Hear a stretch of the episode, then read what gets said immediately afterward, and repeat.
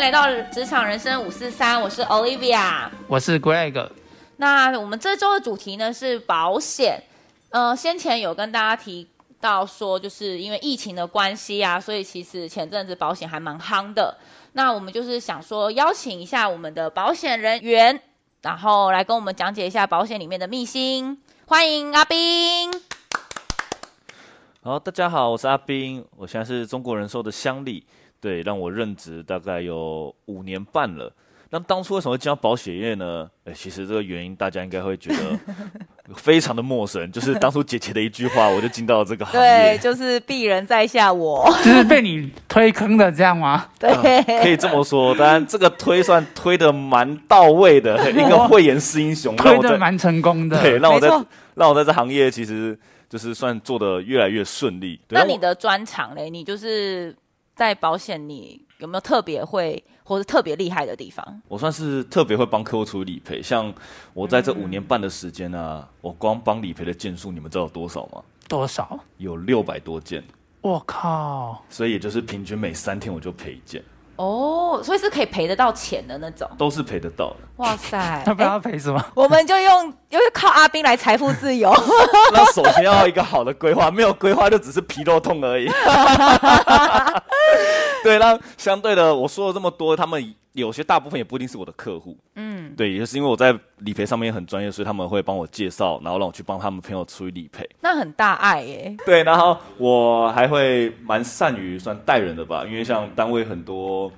呃，其他人的新人，我也都是会着手帮忙带他们。嗯，所以还会协助辅导这样。爱屋及乌，嗯，怎么通讯处都爱。没错。好，那欢迎大家收听《职场人生五四三》。那进入主题前呢，当然不意外的就是和大家边喝边聊。好，那阿斌，我想要先就是因为刚刚有聊到嘛，就是保险业，其实我觉得很多人应该都会有一个疑问，就是。保险业务员跟保金的差别到底是什么？可以跟我们说明一下吗？依照我自己的归纳，大概分了三个方向。第一个就是投保的产品，第二个是理赔的方式，再第三个就是契约的处理。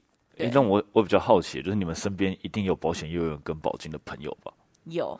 那你们觉得有什么样的差别吗？还是其实感觉不太出来？Greg，你你身边有吗？哦，我我我我身边没有保金的朋友，但是有保险业务员的朋友。哦，我是两边的朋友都有。我知道他们的差别就是，保险业务人员只能卖自家的产品，那保金的话，他们是可以卖很多家不同保险公司的产品，这样子。哦。对，这是就我的认知，不过就是很表面啦。但这个认知确实是。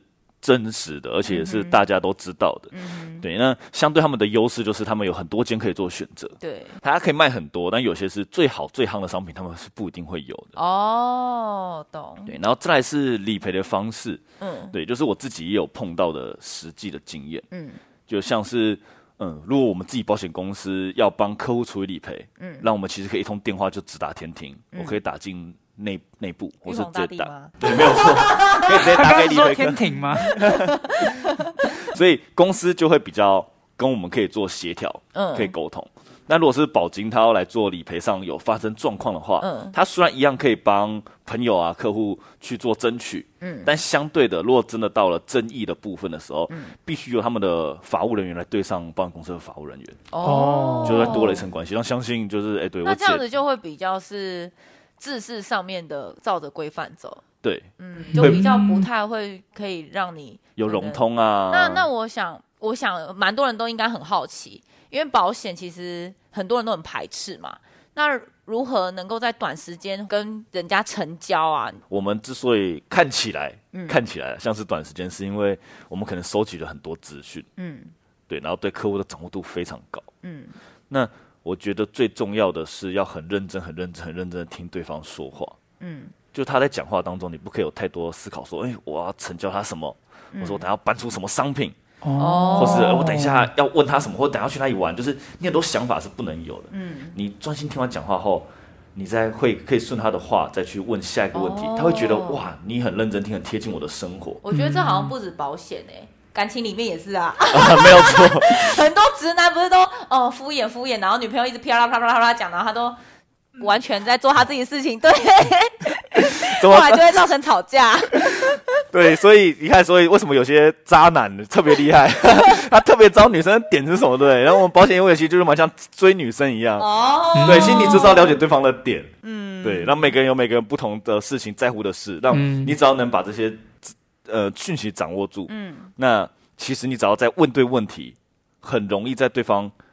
有那么一点需求的时候，就有可能被你开发出来。嗯，了解了解。那阿斌刚刚有提到说，就是你是转换跑道到保险业嘛，并不是一开始就选择这个行业。如果有人也想要转换跑道，你会给予什么样的建议？我觉得要有很多很多的热情，哎，嗯，对，因为像有些人可能就不喜欢帮别人服务啊。或是要去推销别的东西，嗯，然后他都不愿意做这些改变，或是他完全不喜欢学新东西，嗯，因为说真的，业务要学东西非常多，嗯，那他可能就比较不适合这行业。然后这个行业其实需要很多软实力跟硬实力，嗯，对，然后这软实力的部分呢，啊，我自己的感受是，我把保险业务员这个角色跟标签拿掉，嗯，之后呢。还有没有可以让朋友想到我的地方？那那我蛮好奇，你朋友就是如果约你的话，可能像是吃美食啊，或是说哎、欸、车子坏了要修车，对，或是 有哪个地方的化妆品黑手是不是？当然是有认识的朋友啊，然后还有车子贴膜啊，然后买保养品、化妆品哪边比较便宜啊，就等等这些。对，那刚刚还有提到硬实力的部分，就是自己要必须很喜欢积极的学习啊。嗯嗯。对，说真的，很多人觉得哇，保险是件很专业的事情。对对，但说真的，保险你们觉得什么时候才用到专业？嗯，就是有发生事故要理赔的时候吧。嗯，对，用到理赔的时候，就会想要找保险员这样。对，没有错。总不能就是每次来聊天，我都讲一些很专业的术语，每次都拿条款出来。对，谁要跟你约？听到疯了，对不对？我的天哪！对，所以在这上面，专业是学给自己的。那在就是做保险这个期间啊，你觉得你有遇到什么样子的困难？最大最大的一个困难就是刚转换的时候，就是我姐。的那一把推手包真的是推入火坑，嗯、地狱去了。对，因为我一开始真的很讨厌接触陌生人。嗯，那相对那时候我学习的方式也就是拿着产品出去行销。嗯，就像说，哎、欸，Olivia，这利率很高，哎，真的不错啊，你要不要听听看？哎、欸、，Olivia，我觉得你蛮有可能失智的，这东西很重要。你写考、哦？对，大家就是用这种，当然不一定有这么幽默，但是就是会一定会拿着产品出去，就是我觉得东西好，我就推给你。嗯，那那时候刚转完跑道啊，相对的家人一定也会比较关心嘛。如果我早点回家。我爸妈、啊、我姐可能会想说，哎、欸，蛮开心的、啊，是不是今天蛮顺利的，所以这么少回来吃饭？嗯，但你实际上你内心其实在滴着泪，想说没有，一个人都没有遇到。所以那时候让我觉得最煎熬的部分就是，我找不到人，也没有 case 可以谈，又不能太早回家的时候啊，我是真的在路边就是游走跟流浪。啊、天哪，你你这样很像日本的大叔哎、欸。对啊，很有画面的，我的天哪，好有画面 感哦。真的，就是什么失日本不是失业或是没有加班的。会代表你好像工作不好，那他就会变成拿着公司包在公园待到三更半夜才回家。真的是这样，好心酸。而且那时候也不能说一直骑，所以有点凄凉。有时候你真的会去一些店家就待着，嗯，然后可能待会人家差不多打烊，跟你讲说：“哎，先生，就是我们打烊喽。”你怎么没有选便利商店？因为有时候便利可以让你坐二十四小时。因为有时候怕坐着坐太久睡着就忘记回家。不是啊，对，就是所以在这样过程当中，就是有时候真的，嗯，那个时间是非常漫长的，而且。很煎熬哎、欸。嗯，然后回到家后还要笑笑的，然后好像很忙的一天这样子结束，嗯、然后想着啊，明天如果没有约到，又是一样的一天。其实之前阿斌从来没有跟我讲过这件事、欸，哎，我第一次听，哦、然后我有点心有点痛，就有点就很心疼，嗯、就是不知道他之前这么辛苦。我没事，都过去了。所以苦尽甘来了啦。对对对对，现在是乡里了。所以如果身边真的身边有好朋友啊，是很好的，那你也知道他本质是好的。嗯。对，然后是善良的，所以也请你们不要排斥他。真的约你们，有时候是真的不一定要找，不知道找谁讲的，或是他只知道跟你们讲，你们给他不会这么大的攻击性，哦，会给一些支持这样。然后甚至有可能你不小心要听到一些正确的资讯啊，说不定也不会被其他的业务员给骗。那刚刚提到那么多次，生命中的贵人应该就是姐姐吧？当然有啊，虽然那个火坑特别的炙热，但没有那个火坑哪来现在的不死鸟了。哇塞！对，那贵人不。外乎一定有很多客户，就是让我最支持我，然后一直让我走到现在的有三个人。嗯，第一个就是我姐，嗯，对，然后第二个就是我的主管梦辰，嗯，再就第三个就是我的大老板，对，丽华姐，嗯嗯嗯。那为什么会这么说呢？其实我姐在我刚进保险业的时候，让我做了一件事情，让我非常深刻。嗯，我在刚进保险业的时候，那时候每天鞭策你，没有啦，身上应该蛮多伤痕，是地下主管哦。那时候其实是九月多吧，我记得就已经是秋末了。他在我生日那一天呢、啊，就是给了我一段留言。嗯，对，哦、那个留言是他身边很多好朋友祝生日快乐。哇，对，让这个字不是让我最觉得惊讶的事情。嗯，对，这个让我惊讶的是，他其实都跟每个朋友讲说，哎，我第一天在做保险，嗯、那如果你有需要，你可以找他。嗯，或是跟他们讲说，哎，你要存钱，你可以找他。然后他们他们在每个生日快乐的后面也都会给我一段祝福。对对，那些留言跟语音，其实我到现在都还留着。嗯、对，想说好，虽然在外面这么辛苦，但我觉得就是有一天一定会不一样。对，就是希望成功之后不要忘记有姐姐啊。如果我没有失智的话，我退休的话就靠你了。再来就是梦辰，嗯，因为刚刚讲到，我一开始是先去别间保险公司，对。对，那那时候其实就是很没有头绪，很受挫，嗯，那我现在主管梦辰，他在我那段期间呢，说真的，大部分的人啊，如果不是在同一间保险公司，嗯，一定会有一种看好戏的心态，会想说，你当初没有选择我，那我就看你到底能做多好，哦、对。对，那他不但没有这样哦。还反而就是教我该怎么行销，该怎么跟他接触，甚至在心灵上很多坎是他在每个夜晚都陪我度过。所以你在别家保险业，他还教你一些技巧跟方法。对，他希望我变得更好。他好大爱哦。对啊，所以那时候其实我是非常感动哎，而且甚至以身相许了。甚至他就是在我真的很低潮的时候，我打给他，嗯。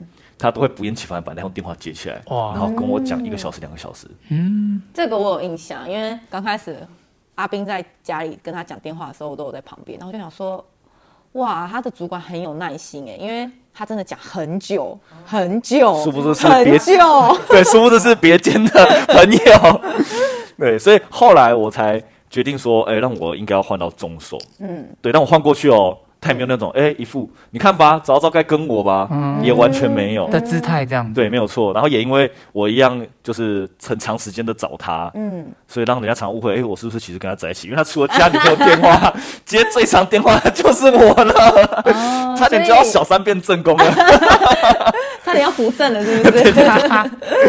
所以我才会这么，就是一直跟着他到现在，嗯、就是在保险业，我其实也发生了很多事情，嗯、那他也是一路陪我走过来，嗯、到后来是透过很多人跟我说，他其实有在过程当中。有拜托很多经理，也拜托很多主管跟询问意见，该怎么协助我，甚至他们可以怎么帮我。天哪，哇，非常感。你遇到这个主管真的很棒，天使主管。对啊。再来，我说到了丽华姐啊，就是我刚进保险业的时候，嗯嗯，她看到我的时候，其实对我很热情，让我有点吓到。嗯，对，因为我很怕陌生人嘛。嗯，可能没想到她对我的热情是出自于内心的，她对我一直都始终如一，甚至我在那行业没有很久呢，她就把我当成她儿子。哇！出去外面叫都说这是我儿子，就是保险里面的妈妈。没错，所以就有时候说保险妈妈，我不见你儿子长这么大了。对，然后他就会说，哦，他其实是我保险里面的儿子。哦对，然后他也相对的爱屋及乌，就是对我很好，也对我的姐很好。嗯，然后也对我家人很好。那我很重视我的家人，所以他对我好，也对我家人好，会让我就是觉得说，哇，怎么会有这样的事情？就是世界上怎么会有有人把别人的事情，别人家都当成自己的事，自己的人，嗯、对，让我就是非常感动的，对，嗯，对，所以这是让我在这里面印象很深刻。我觉得能够撇除掉利益关系，然后还可以就是这么单纯的去关心一个人，那真的是很难得。那刚刚听阿斌这样讲，所以其实像你工作中最重视的应该是人与人的连结吧？哇，现在疫情讲这个其实蛮敏感的，应该就是说你呃跟人。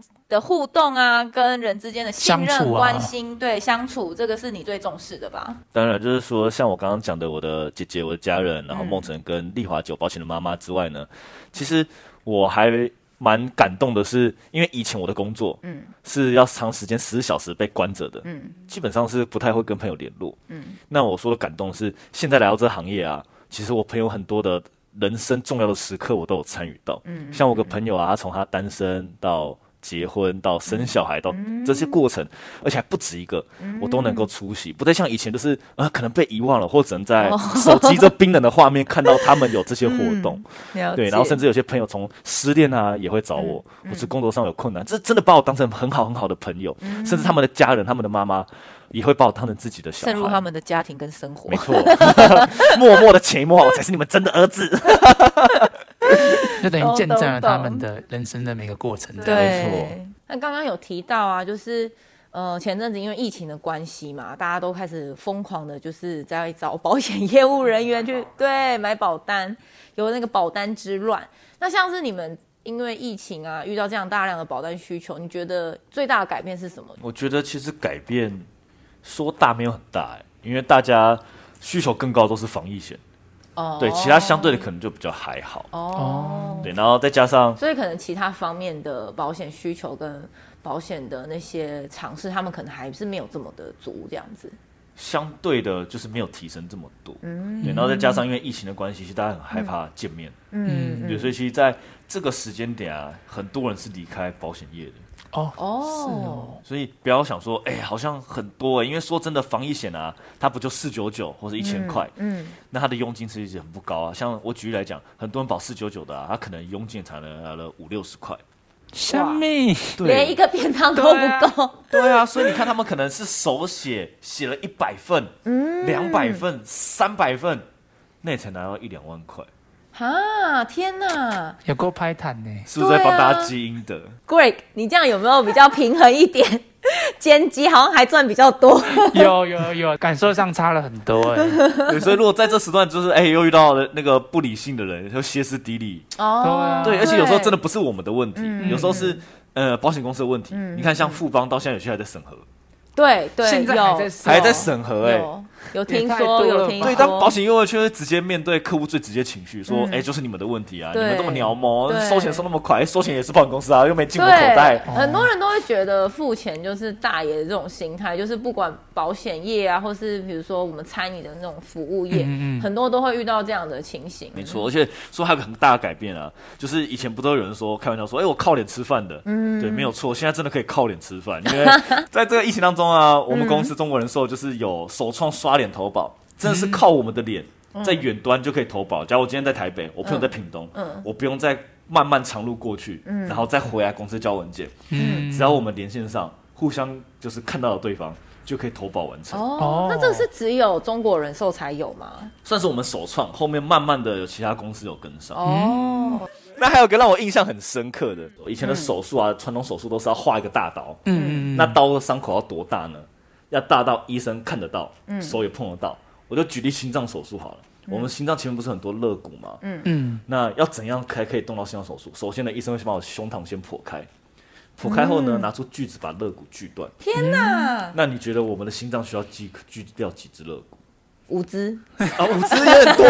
那你心脏特别大颗，哎、欸，看得出来，你蛮勇敢的。对，那不外乎就是可能三根、四根，哦。嗯、那锯完后才可以把心脏手术做完。做完后再把肋骨接，哎，那个伤口会很大，哎，对，而且很难复原。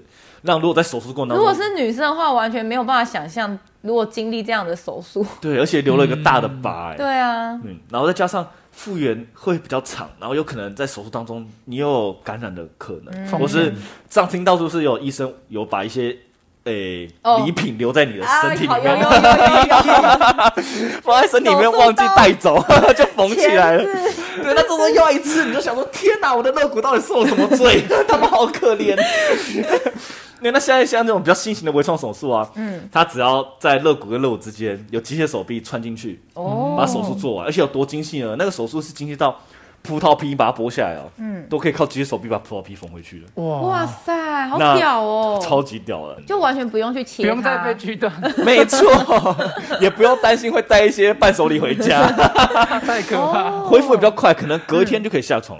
对，那相对的，如果这两种，你们会选哪一种？当然是你刚刚讲的新的微创手术啊，新的新的对不对？技术，对啊，对，但是传统的呢，嗯，这个手术健保可能有给付，我们不用付钱。嗯哦，是哦，新的手术，你说挂号费一百五就够了吗？呃。就是便宜吗？挂号费跟你可能住院费，对，就是他手术上面的费用是不用花的。哦，但这新鲜手术了，他光开那台机器啊，就要价二十万。在使用机械手术，其他可能就要三十几万到四十万，也太贵了吧？超级贵，我可以买车了。真的。可是当你心脏问题的时候，可能车都开不了了。还是我干脆就不要动手术，那个钱拿去环游世界好了。你说上空到一半的时候，就真的跟上帝见面，到了另外一个世界吗？好贵哦。哦。对啊，所以如果没有保险怎么办？可是如果今天有保险，跟医生就说：“医生放心，就直接把我动下去吧。”哦，对啊，就让我们人生有更多选择权，在医院也可以当帅哥。医生说来就来，护士说来就来，钱都不是花自己的。哇，所以真的这样子看下来，保险有可能就是变成之后的民生必需品。嗯，真的很重要、欸，没错。嗯，那阿斌，你觉得应该跟听众朋友宣传什么基本的保险的知识啊，或观念，让他们也可以就是帮自己去做一个基本的审视？大家不外乎小时候都有爸妈帮忙买，或是自己可能有好朋友来呃推教推荐我们，嗯那我们就有规划。对，那通常规划完，我们做的是什么？就是放着，或是说哎，反正我有规划了。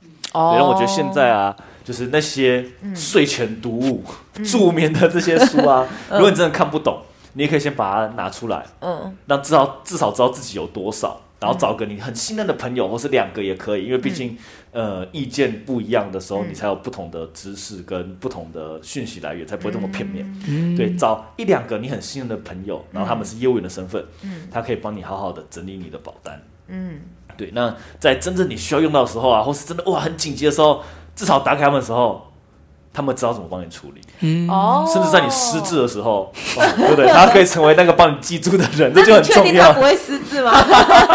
所以他也需要有这样的人啊。所以有些人说，哦哎、他自己是保险业务员，所以他不需要有保险业务员服务，他自己就会做很好。那、你刚刚讲的就是一个重点，就是如果他如果自己发生状况，谁来服务他？嗯怎么办？对，对，所以我觉得，假使自己是保险业务员，也要找个你很信任的人，对，哦来服务你的保险。了解。那最后最后，我想问一下阿斌，你对自己未来有什么目标或是期许吗？短期的话，应该就是先晋升经理。嗯，对，因为其实蛮多人是看抬头啊，你有抬头他才要听你讲话。身为经理后，可能话语权会让人觉得更有力量。嗯，那我相信我的善良跟我的诚信是 可以带给大家的。嗯，对，让大家就知道说，其实保险不是真的都是骗人的、啊，或是在伤害人的。嗯，对，它其实小到其实生活上的细节，它都是有办法理赔到的。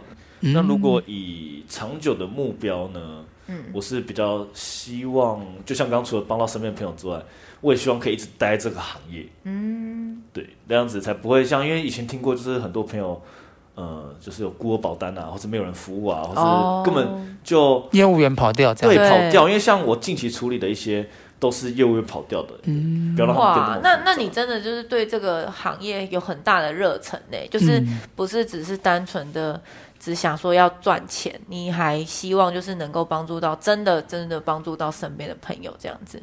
对啊，所以我也希望就是如果那我可以好奇问一下吗？就是你的薪水，我的薪水吗？毕竟毕竟都做了一段时间了，然后你又一直对啊，一直这样的去做帮助，我相信应该很多人都很愿意、很信任你，让你帮他们做规划，所以蛮好奇的。应该大家都很好奇说，在保险业对这个待遇到底怎么样？哇，真的要在这么公开的地方 讲薪水是？那你可以透露几位数位是可以，年收啊，年收七位数，个十百千万十万百万哇，真的蛮厉害的耶。对，但是相对做事情很多，因为像我之前有遇到一个叫做呃保险黄牛，应该叫理赔黄牛，嗯，他们是会在医院找人的哦，嗯。看你比较严重，嗯。或是你坐着轮椅，例如贵哥之前脚断掉，对，他就来找你说，哎、我可以帮你请理赔，可以怎么样？那我帮你请下来啊，我拿二十趴，真的假的？哦。很多人是会给他们做的、哦，因为很多人是真的可以拿到的哦。当然，就那个人包红包给他的、啊，可不可以拿到是有可能，因为通常比较严重的，你光劳保，嗯，住院超过十天就可以请理赔了。哦，那你有保险，你有公司，如果你有上班又有团险，嗯那这些只是你不知道怎么申请，或是你身边的业务员跟你讲说，呃，我不知道怎么赔，或是我不能赔，或是他说我可以帮你送送看。哦那这时候突然有人跟你讲说，我可以帮你赔下来，你会不会觉得说，对，我连我的业务员都说，只是帮我送送看，可是这定能赔。个人很诡异耶，就是他怎么有办法帮你赔啊？那钱是汇到哪里？汇钱是汇到那个人的户头，那个人会再变成一个红包包给他。靠，这样不是很奇怪吗？很奇怪。然后我的朋友的弟弟竟然就相信了他朋友，去让他去做这件事情，然后不相信我。他说：“怎么可能？这件事有免费的，哦帮忙申请理赔不用钱。”嗯，对啊。那后来他真的那个对方有帮他理赔到钱，有然后他就需要包二十趴的20%红包给对方。对，如果你看以我的理赔五百多件，我如果真的认真做这件事情，我应该不用做保险，我每天就去医院等就好了。真的，直接财富自由哎、对啊，好好哇，好哦原来还有这种职业哦，还有这种职业，这是黄牛吧？对，没有错。今天真的很谢谢阿斌的分享，让我们更了解保险这个行业，也因此比较能够清楚知道自己的需求，让我们对于保险不再只是单纯的害怕跟排斥而已。真的，那也因为阿斌的认真跟坚持啊，才能让他有现在的成就。嗯，所以最后我们也祝福他可以早日完成工作上的目标，可以成为经理。嗯、那喜欢我们的节目的听众呢，欢迎订阅我们的 IG，并抖内我们。让我们有动力更新节目，并为大家找到更多有趣的行业可以跟大家分享哦。那一样预告一下，我们下周的主题是是媒体按摩业。那他之前有在大家连锁按摩业工作过哦，还遇过大明星。想知道里面内幕的话，千万不要错过。下周一同一时间晚上八点，欢迎大家收听《职场人生五四三》，拜拜。